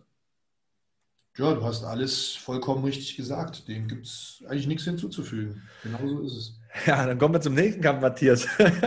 Ähm, ja, was soll ich machen? Du hast alle Punkte angesprochen. Ich bin gespannt, wie es mit ihm weitergeht. Ja, vollkommen richtig, vollkommen richtig. Du, ähm, magst du Michel Pereira? Ich weiß nicht, spricht man ihn Pereira aus oder Pereira? Wahrscheinlich habe ich beides vermasselt, aber magst du den? Brasilianischer Name. Also ich finde ihn auf alle Fälle interessant. Und wenn er auf einer Fightcard steht, freue ich mich immer. also durchaus für ihn. Weil er ist, ist ein interessanter Typ. Also ich finde es ja immer witzig. Beim Wiegen macht er schon den Rückwärtssalto und der Breakdance immer, wenn er angekündigt wird. Ne? Und, und äh, dieses Mal hat er so vernünftig gekämpft. Was ist denn los? Was haben Sie denn denn weggenommen, Matthias? Was ist denn da passiert? Ja gut, man hat ihm das ja oft zum Vorwurf gemacht. Ja. Man hat ihm ja oft gesagt, pass mal auf, ähm, willst du hier gut aussehen und Show machen oder willst du effektiv kämpfen? Dann mach dir Gedanken darüber, weil er hat schon einige Niederlagen auf dem Buckel ist noch relativ jung und da wird man ihm wohl nahegelegt haben, pass mal auf, du hast alle Fähigkeiten, um noch Karriere zu machen, aber du musst jetzt mal einen vernünftigen Gameplan haben, einen vernünftigen, ja, äh, vernünftigen Ansatz, Punkte zu sammeln und, und mit Köpfchen zu kämpfen und nicht, nicht hier einen auf äh, Jackie Chan zu machen. Anscheinend hat es bei ihm gefruchtet, weil nach zwei Niederlagen hat er jetzt zweimal gewonnen. Wobei die eine Niederlage gegen Diego Sanchez, ich bin Diego Sanchez Fan, seit äh, wer Kraft, nicht, wer nicht. Aber bei dem Ding mit dem Kniestoß da, das wäre mal ein bisschen viel Hollywood-Kino. Also ich hatte nicht das Gefühl, dass Diego Sanchez da jetzt aus dem Gefecht genommen ist. Aber das ist eine andere Story. Ja, er hat einen starken Gegner gehabt mit Williams und knappes Ding. Er hat nach Punkten gewonnen. Ich finde, er hat es nicht schlecht gemacht. Er hat sich viel bewegt, hat ähm, natürlich hier einen Gegner gehabt, der extrem Knockout-Power hat. Und deswegen war das von der Taktik her, glaube ich, sehr vernünftig. Und die Mätzchen, auf die wir uns eigentlich immer so ein bisschen freuen, damit Sprüngen etc., die hat er in dem Kampf nicht gemacht. Ja, irgendwie blutet mir das Herz. Auf der anderen Seite hast du natürlich vollkommen recht. Und ich sage dir auch noch meine persönliche Meinung. Ich finde, die leere Halle ist ein Vorteil für ihn, weil der ansonsten immer für die Fans kämpft und spektakuläre Dinge macht. Und ich glaube, der lässt sich aufgrund der Atmosphäre oft zu wilden Dingen hinreißen. Und ich glaube, ich weiß nicht, wie du das siehst, du hast ja auch schon vor Publikum gekämpft, die leeren Ränge sollten in meinen Augen eher ein Vorteil für ihn sein.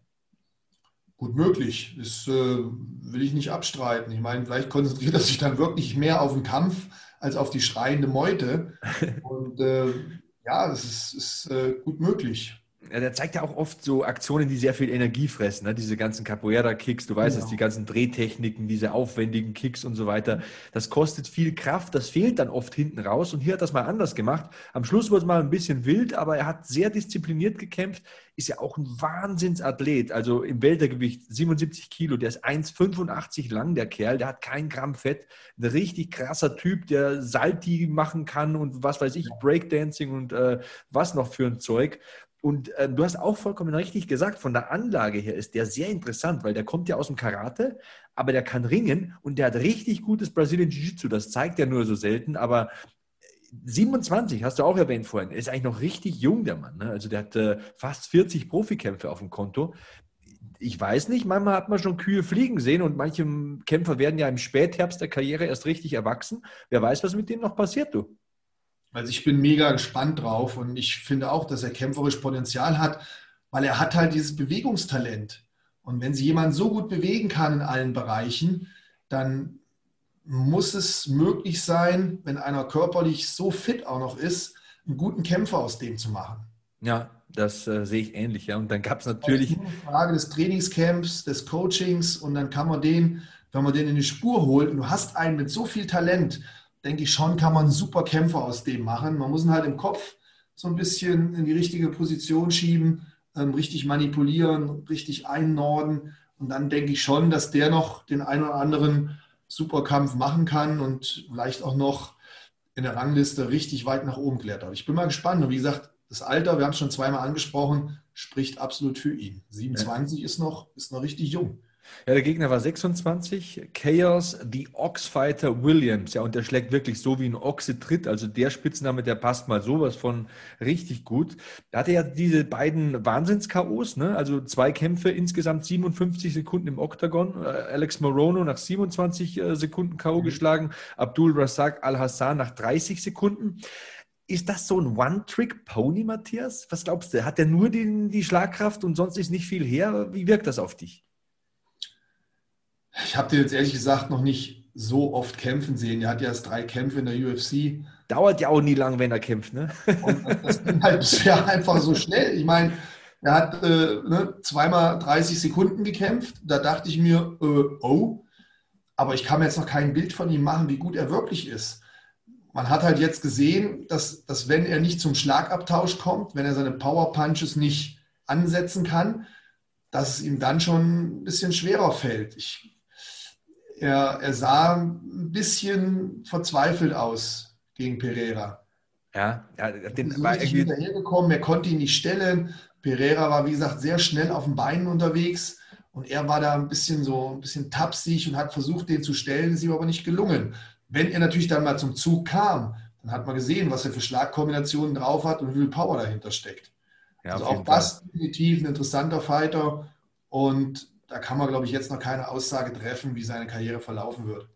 26, er hat noch eine Menge Zeit. Die erste Niederlage, vielleicht nordet ihn das zum richtigen Zeitpunkt ein. Vielleicht ähm, ja, feilt er jetzt ein bisschen an seinen Waffen. Ähm, werden wir sehen. Interessanter Kämpfer auf jeden Fall. Ähm, hier verliert er durch äh, einstimmigen Punktentscheid, also dreimal 29, 28.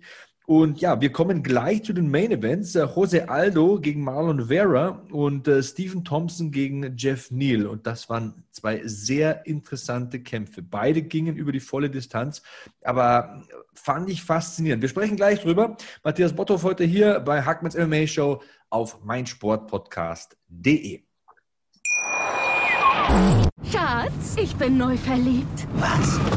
Drüben. Das ist er. Aber das ist ein Auto. Ja, eben. Mit ihm habe ich alles richtig gemacht. Wunschauto einfach kaufen, verkaufen oder leasen. Bei Autoscout24. Alles richtig gemacht. Main Event Zeit bei Hackmans MMA Show auf meinsportpodcast.de. Jose Aldo besiegt Marlon Vera durch einstimmigen Punktentscheid. 29-28 auf allen Punktzetteln. Und ich denke mal, man kann es so sehen, dass es bis zur letzten Runde 1-1 gestanden hat. So wird es wahrscheinlich auch äh, gewesen sein müssen, falls das Sinn macht, was ich sage. Aber in der letzten Runde haben wir einen cleveren Jose Aldo gesehen, Matthias, der da den äh, Body Triangle richtig festzieht und auf dem Rücken rumreitet von Marlon Vera und das Ding nach Hause fährt. Ähm, ist er wieder zurück, der ehemalige Champion im Federgewicht? Mm, gute Frage. Ich hoffe. Ich hoffe. Ich meine, José Aldo ist ja so der brasilianische Rocky, könnte man sagen. Also Guter Vergleich. Eine Lebensgeschichte, die man eigentlich verfilmen könnte. Ist sogar verfilmt worden. Hast du den Film noch nicht gesehen? Nee, echt? Musst du ansehen. Ich glaube, Netflix hat ihn. Muss ihn ansehen. Echt? Ah, geil. Ja. Super. Ja, siehst du, da hat sich der Podcast heute schon wieder gelohnt für mich.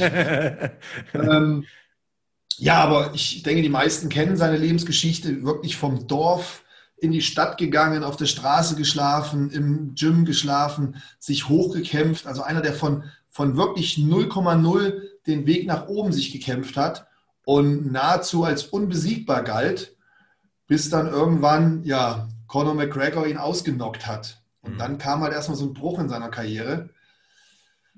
Ähm, viele haben ihn dann schon abgeschrieben. Ich persönlich eigentlich auch schon. Aber er ist wieder zurück. Er, er hat nicht aufgegeben, auch das finde ich natürlich beachtlich. Er hat nicht aufgegeben, er, er kämpft nach wie vor gut, hat dann auch ein bisschen Pech gehabt, hat natürlich auch gegen Top-Leute verloren, gegen den Alexander Wolkanowski oder den Petre Jan, Marlon Moraes, war ein knappes Ding, da habe ich ihn eigentlich als Sieger gesehen. Ja, ich auch. So Leute kann man natürlich auch mal verlieren. Er hat auch gegen Max Holloway zweimal verloren. Da war Max Holloway gerade absolut, absolut an seinem Leistungshoch, würde ich sagen. Ähm, es sind ja manchmal auch Kleinigkeiten, die an, an, an, einem Sieg oder an einer Niederlage dann entscheidend sind. Ich bin froh, dass er wieder zurück ist und man darf ihn noch nicht abschreiben. Er ist vom Alter her noch nicht so alt. Ja, blöd gesagt jetzt, aber ähm, von, den, von den Kämpferjahren, von den Fights hat er natürlich schon einiges abgeliefert. Da gehört er eigentlich schon zu den alten Hasen. Aber ansonsten mit 34 ist da vielleicht noch was im Tank drin. Ich, ich bin einfach mal gespannt, was da noch aus ihm wird. Und ähm, vom Prinzip her hat er eigentlich nie enttäuscht, wenn er kämpft. Er liefert eigentlich immer ab. Also seine Kämpfe sind eigentlich nie langweilig. Und wie du schon sagst, hier in dem Kampf, finde ich, war er relativ clever, weil er hat halt nicht nur im Stand gekämpft, sondern er hat auch gezeigt, dass er am Boden was drauf hat. Ja. Und ähm, war, war ein guter Sieg für ihn. Ja, ist ja auch Brazilian Jiu-Jitsu Black Belt, also in jeder Position eigentlich gefährlich. Ne? Der ist ja am Boden gut, im Stand, im Clinch sowieso und ja, mittlerweile kämpft er im Bantamgewicht, aber man muss auch sagen, er ist eine Legende. Wenige Kämpfer haben die Federgewichtsdivision so geprägt wie er als zweifacher Champion. Also wirklich lebende Legende ist da mehr als angebracht. Sein Leben wurde sogar verfilmt, wir haben es erwähnt. Ähm, der hatte nichts, der kommt aus sehr überschaubaren Verhältnissen, wollte eigentlich Fußballprofi werden ähm, aber irgendwann, da hat er satt gehabt, auf der Straße verprügelt zu werden und hat dann äh, angefangen, Capoeira zu trainieren. Dann kam Jiu-Jitsu hinzu und dann ja, hat er sein äh, Geld zusammengekratzt und ähm, hat sich da in einem Camp eingenistet, wollte MMA-Kämpfer werden. Und das hat dann äh, zu einer, ja, das war eine ganz gute Entscheidung, würde ich mal so zusammenfassen. Also er ist auf jeden Fall mal immer noch einer der Großen in diesem Sport. War ja Champion bei WEC und äh, dann bei UFC zweimal. Also ist ein krasser Typ und du sagst vollkommen richtig, Matthias. Wenn man sieht, okay, der hatte dreimal verloren, aber der letzte Kampf war ein Titelkampf gegen Petrian. Den hat er in der letzten Runde verloren und der war nicht chancenlos, muss man wirklich sagen. Mhm. Dann davor ging es zweimal über die Runden gegen Marlon Moraes und Alexander Volkanovski. Und man muss sagen, Volkanovski ist Wahnsinn und Moraes den Kampf habe ich tatsächlich für Aldo gewertet. Ich weiß nicht, kann jeder sehen, wie er will. Also das war jetzt nicht so, dass er chancenlos gewesen wäre und dass er Fallobst gekämpft hätte. Das waren absolute Elite-Leute. Und hier kämpft er gegen Marlon Chito Vera und er hat mir richtig gut gefallen. Und da weißt jetzt du auch wieder ein paar Dinge zu sagen, denn ich finde, was man zuletzt nicht gesehen hat von ihm, waren die Leg-Kicks. Und das ist ja ein ehemaliger Fußballspieler, wenn der tritt und wenn der quasi ähm, so eine Kombination, die er oft zum Körper abschließt und dann nochmal nachtritt mit einem Leckkick, wenn er die so abschließt, dann sieht er gut aus in den Kämpfen. Also das hat mir dieses Mal gut gefallen. Ich fand, er hat zu wenig getreten in den vergangenen Kämpfen. Stimmt, stimmt. Ich habe das auch echt vermisst. Ohne Scheiß jetzt. Also ähm, man mag es mir glauben oder nicht. Ich habe echt, wenn ich die Kämpfe gesehen habe, habe ich gedacht, Aldo, äh, Aldo, Alter, kick doch mal, warum kickt er so wenig? Er hat ja einen Kick wie ein Pferd und hat das in den vergangenen Kämpfen auch relativ viel gemacht. Und ich habe das, hab das vermisst. Und er hat sich da meiner Meinung nach zu viel auf seine Boxtechniken verlassen, hat ein bisschen zu einseitig gekämpft. Der Typ hat eigentlich viel mehr drauf, ja. auch am Boden. Ich habe dann teilweise auch gedacht, warum, ne, er ist nicht schlecht am Boden. Er hat es jetzt auch gesagt und Marlon Vera ist halt auch ein richtig guter Bodenkämpfer. Und da hat Aldo ja jetzt gezeigt, was er am Boden drauf hat. Ähm, vielleicht hat er da manchmal so den, den Wald vor Bäumen nicht gesehen und einfach die falsche Taktik gehabt. Schwierig zu sagen, woran es lag, aber vielleicht haben wir jetzt in, den, das ist ein geiles Wortspiel, den alten Aldo wieder. den Aldo, ja, wie er ihm heißt. Ne? Ähm, ja, äh, du sagst vollkommen richtig. Also Marlon Vera ist ja auch Brazilian Jiu-Jitsu Black Belt und äh, hatte ja diesen Wahnsinnssieg zuletzt. Da hat er die Sugar Show da ein bisschen gecrashed sozusagen, war der der Party-Crasher gegen Sugar Sean O'Malley. Aber dieses Mal hat er Lehrgeld bezahlt. Also Aldo hat das gut gemacht, hat viel zum Körper geschlagen, hat dann oft mit Kicks abgeschlossen. Nicht zu oft, also das war jetzt nicht inflationär, aber es war viel mehr als in den letzten Kämpfen. Und Aldo ist noch nicht weg. Also davon ähm, lasse ich mich auch, da lasse ich mich auch keine, vom, vom Gegenteil nicht überzeugen, weil äh, Aldo hat hier richtig gut ausgesehen und man muss ja sagen, Marlon Vera ist in dieser Gewichtsklasse ein etablierter Mann. Ich weiß nicht, wie oft hat er jetzt gekämpft äh, im äh, Bantamgewicht? Ich glaube über 15 Mal vom Gefühl her. Das ist jetzt wirklich keiner, an dem man eben so vorbeimarschiert. Und äh, ja, fand ich gut. Fand ich gut, diese Leistung von äh, Jose Aldo. Ähm, ja, im Main Event, da gibt es jetzt für dich einiges zu sagen, denn du bist ja auch äh, einer, der aus dem Karate kommt. Und ähm, Stephen Wonderboy Thompson ist ja auch ein Karatekämpfer par excellence. Der gewinnt diesen Weltergewichtskampf gegen Jeff Neal durch Decision und zwar höchst eindeutig, also dreimal 50, 45. Das war eine Leistung, Matthias, die geht runter wie Öl, muss man wirklich sagen. Ja, du hast ja die, die Verbindung zu Stephen Wonderboy Thompson schon genannt. Dadurch, dass ich ja selber aus, aus Sportarten komme, wo man mit Kicks und Fauststößen arbeitet, wie Karate und Taekwondo, bin ich natürlich immer angefixt, wenn ich sehe, dass jemand, der so einen Stil kämpft, im Käfig überleben kann. Weil eigentlich vom Stil her würde man ja sagen, das funktioniert nicht mit diesem Karate-Standing und diesen Moves, die er macht. Aber bei ihm funktioniert es. Er ist natürlich ein absoluter Ausnahme-Karatekämpfer und Kickboxer. Ich glaube, der Einzige, der in dem Stil auch so performen konnte, war Lyoto Mashida ehemaliger UFC-Champion. Chuck Liddell vielleicht, ne? Der kommt ja auch aus dem Kempo-Karate. Ja, der hat auch, genau, der hat auch ähnlich, ähnlichen Stand gehabt, vielleicht nicht ganz so seitlich wie Wonderboy, aber stimmt, der hat auch halt diese, diese geraden, schnellen Schläge abgefeuert. Auch ein gutes Beispiel. Aber wir haben hier mit Wonderboy schon einen sehr speziellen Kämpfer. Und ja, es ist immer wieder interessant zu sehen, wie er das im Käfig umsetzen kann, dass das so gut funktioniert. Und er hat gegen super Leute gekämpft, gegen richtig harte Leute. Ein, ein Rory McDonald, aktuell, glaube ich, immer noch Bellator-Champion oder ehemaliger Bellator-Champion. Allgemein, die Bilanz von dem Kerl. Auch ne? Woodley, ne? Und, und ähm, K.O.-Siege gegen Robert Whittaker, Johnny Hendricks, Jake Ellenberger, der verrückte Hookkick, von dem träume ich heute noch nachts. Also der, was der Wonderboy gekämpft hat in den vergangenen Jahren, das ist echt krass. Das ist Alan Woodley, zehn Runden gegangen. Einmal, einmal fünf Runden, einmal unentschieden, einmal verloren. George Masvidal besiegt, Leute, nicht vergessen. Wir reden hier von Masvidal. Ne? Vicente Luque zuletzt, ne? Luque ist auch kein schlechter. Auch richtig gut.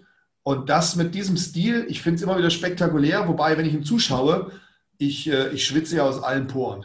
der, Hände ganz unten. Ne? Deckung, dieser seitliche Stand, ah, da bin ich jedes Mal fix und fox. Aber es funktioniert bei ihm. Ja? Ich meine, wer macht schon Sidekicks und solche Sachen und, und kämpft in dieser Position? Da ist er eine absolute Ausnahme. Ja, und jetzt gegen Geoff Neal hat er einen mega Fight hingelegt. Also taktisch gut, vom Speed her gut, konditionell gut war, war eine Top-Leistung, kann man nicht anders sagen. Ich mag den Wonderboy einfach. Ne? Ich habe ja wirklich so ein paar ausgewiesene Favoriten. Ich mag Dustin Poirier. Ich finde, das ist ein klasse Charakter mit Frau und Kind und so respektvoll. Ich mag den Cowboy Cerrone, weil der kämpft immer gegen alle und jeden. Also von mir aus gegen zwei und morgen äh, zweimal so ungefähr. Ähm, aber Stephen Thompson ist ja auch so einer, den kann man einfach nicht nicht mögen ähm, höflich, respektvoll, vorbildlich, trainiert seit er drei Jahre ist. Also sein Vater hat gesagt, an dem Tag, an dem er keine Windel mehr getragen hat, da habe ich ihn mit ins Gym mhm. genommen. Das ist ja auch ein Profikampfsportler gewesen. Äh, ich mag den einfach. Also das ist ein klasse Typ die Szene, Mann, das finde ich so geil. Das ist so, das ist so schön. Dem Jeff Neal äh, fliegt der Mundschutz aus dem Mund in der Clinch-Situation und der Wonderboy lässt sofort los und sagt, heb deinen Mundschutz auf. Der Ringrichter hat es gar nicht gemerkt. Das ist so ein fairer Sportsmann. Der hätte in dem Moment hätte dem voll eine einschenken können, hätten wahrscheinlich 50 Prozent der anderen Kämpfer gemacht. Das ist so ein fairer Typ. Ich finde das so schön.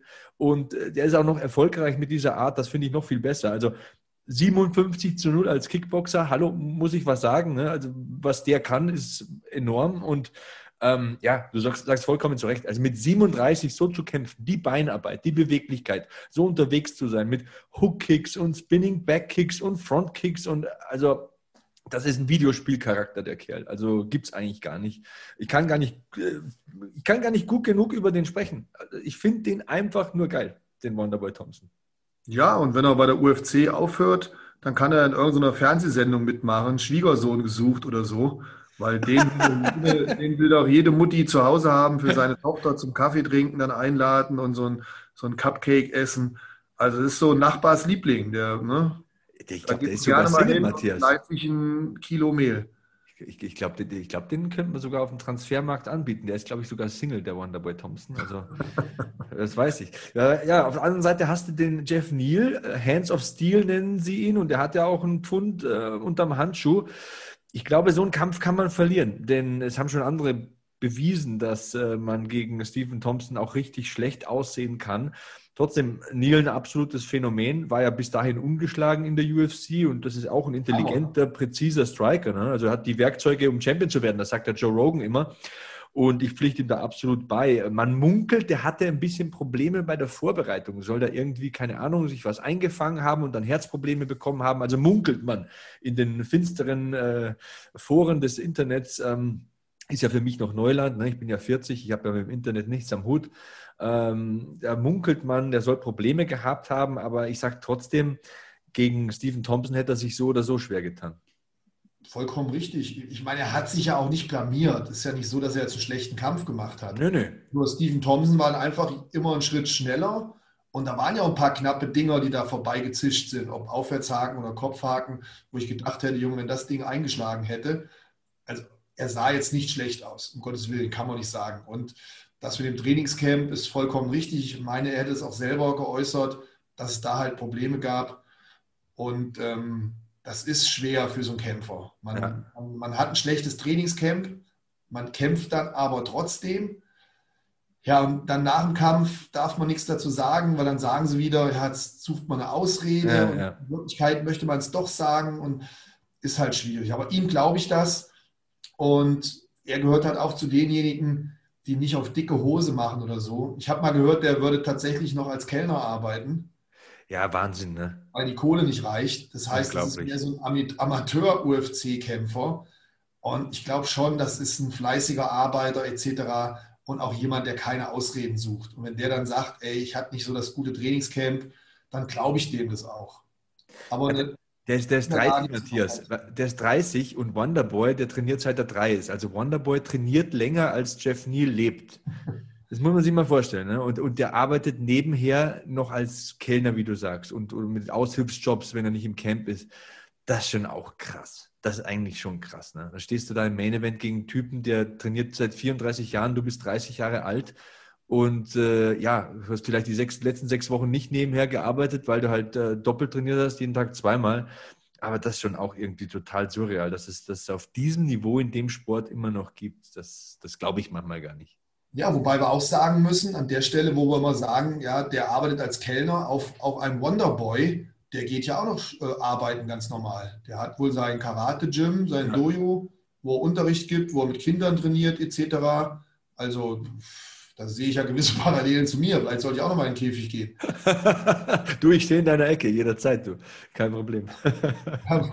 du kannst aber auch einen Eimer und einen Putzlappen mitbringen. Du weil wirst brauchen, um mich dann wegzuwischen. Hier. Es ist ein schmutziger Job, aber einer muss ihn machen. Ne? Und äh, äh für die Betreuer, hier gab es ja auch ein bisschen was zu tun. Ne? Die sind ja mit den Köpfen aneinander gerauscht, relativ mhm. früh. Da war auch ein böser Cut am rechten Auge von Jeff Neal. Ist ja immer saublöd, weißt du ja selber, wenn das äh, Zeug von oben übers Auge suppt, da bist du auch ein bisschen gehandicapt Vielleicht hat auch das ein bisschen einen Effekt gehabt. Und ja, das Knie von Wonderboy am Schluss noch, was war da los? Also ich hoffe, da ist nichts gerissen. Ich hoffe, das ist von dem Kniestoß von Jeff Neal gewesen. Er konnte es selber nicht sagen, vor lauter Adrenalin. Ich hoffe, da ist nichts passiert mit 37 in die Kreuzband oder so. Das wäre echt blöd.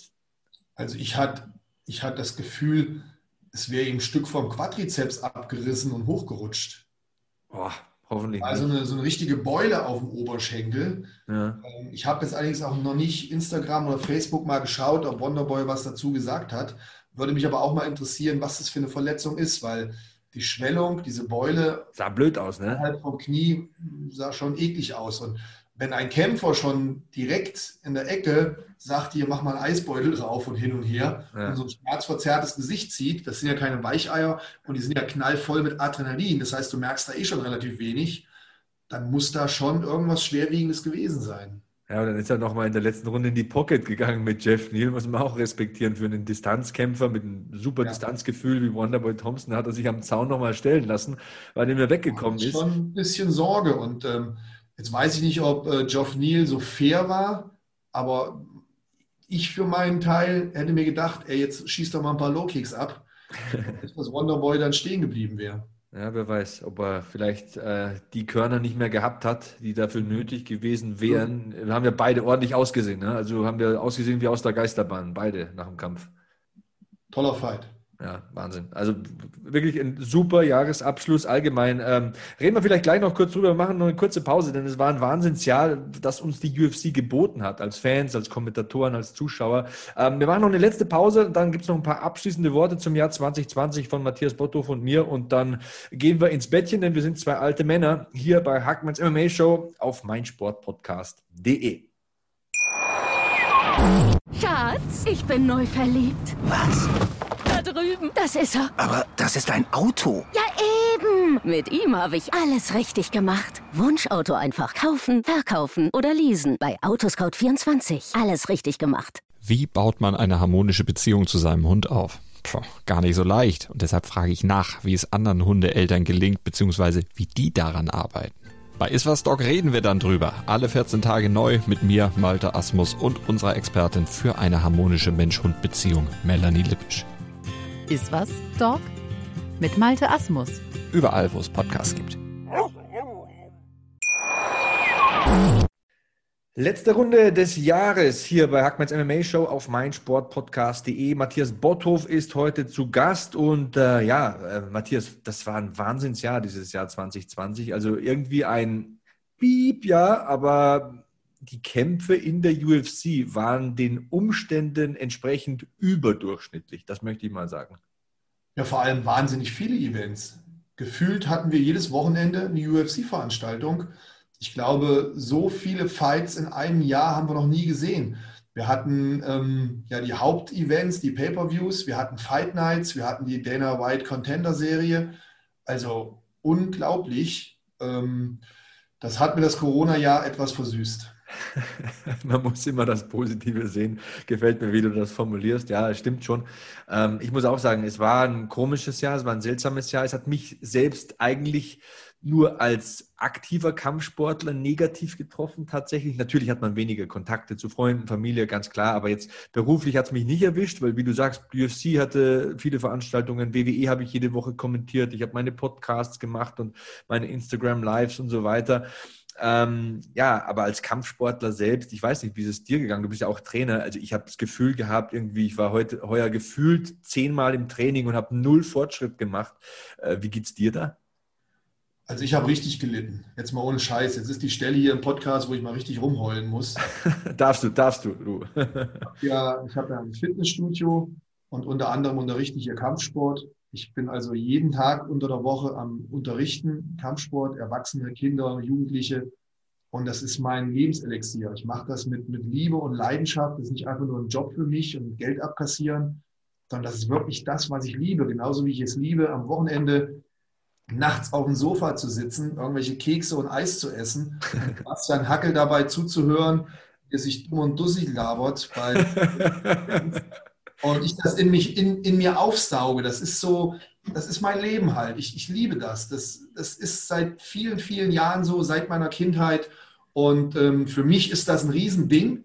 Ich bin da mega dankbar für, weil früher als Jugendlicher oder als junger Mann, ich musste mir DVDs oder ähm, CDs oder noch Videokassetten damals aus den USA nach Deutschland senden lassen. Ich bin in die USA geflogen, bin dann da rumgefahren, habe die Sachen gekauft, weil hier in Deutschland kaum was zu bekommen war. Die ersten UFC-Events musste ich mir in der Videothek ausleihen.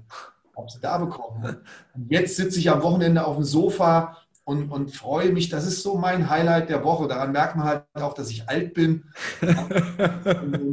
Du sitzt da am Wochenende und freust dich darauf, Sebastian Hackel zu hören, Andreas Kraniotakis. Und dann denke ich mir, ich sitze mit euch auf dem Sofa und gucke mir so einen Fight an. Also vielen Dank an der Stelle dafür.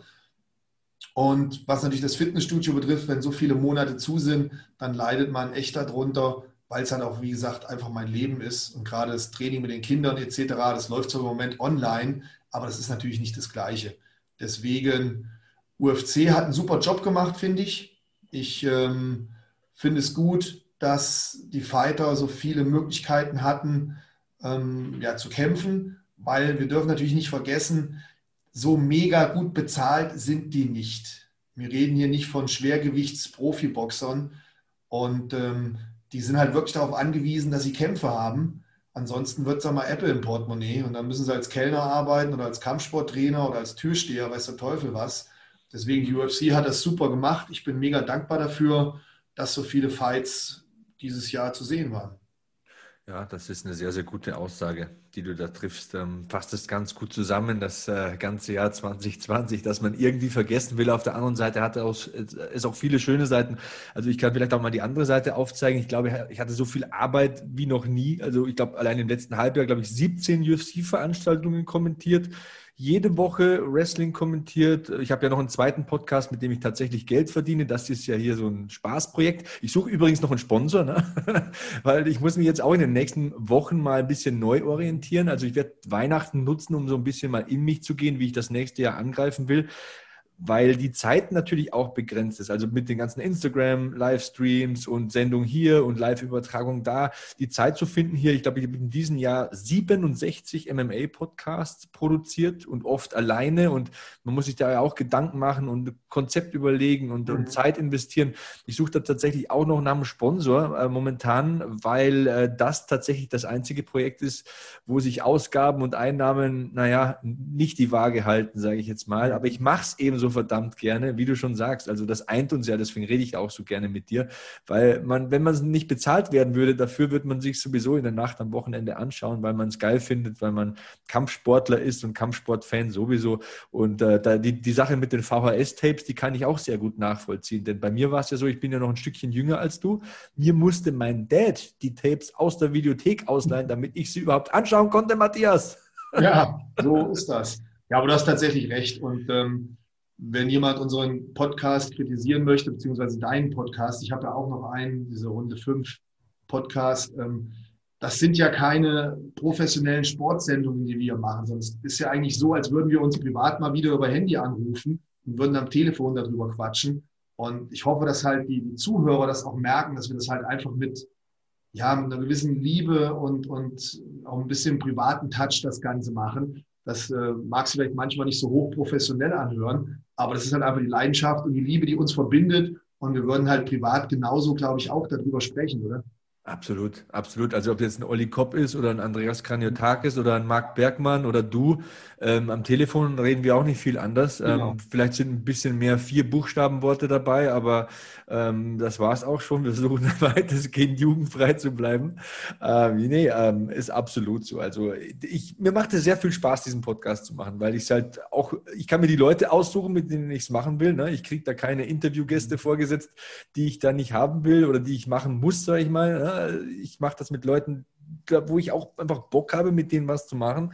Und es macht verdammt viel Spaß, das muss ich sagen. Und ja, es war ein ungewöhnliches Jahr, aber wir haben auch so viel äh, coole Sachen erlebt. So ein Hamzat Kimaev, ähm, äh, Kevin Holland hast du genannt, dann die Fight Island Events, wo die UFC in einer Woche 1500 Corona-Tests macht und irgendwie alles umdreht, jeden Stein umdreht, damit da ein Event stattfinden kann, war irgendwie auch inspirierend, fand ich.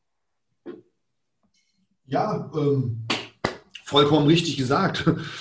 Es, äh, es nutzt ja alles nichts. Wir können ja den Kopf in den Sand stecken und, und uns gehen lassen etc. Man muss die Dinge nehmen, wie sie sind und letztendlich wie ein Kämpfer kontern. Manche nutzen dann die Zeit, so wie du, die halt wirklich dann viel im Fernsehen etc. machen konnten.